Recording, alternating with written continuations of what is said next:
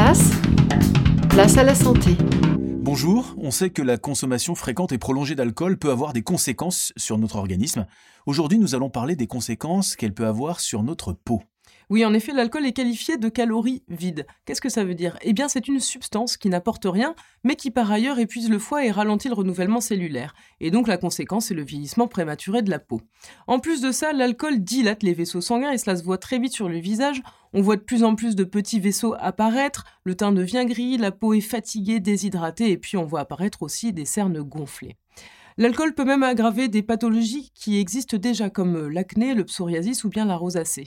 Donc moralité, il faut observer une consommation raisonnable d'alcool, boire suffisamment d'eau pour euh, permettre à notre organisme de rester hydraté et de fait euh, hydrater notre peau, et puis aussi ne pas hésiter à hydrater la peau avec des crèmes adaptées.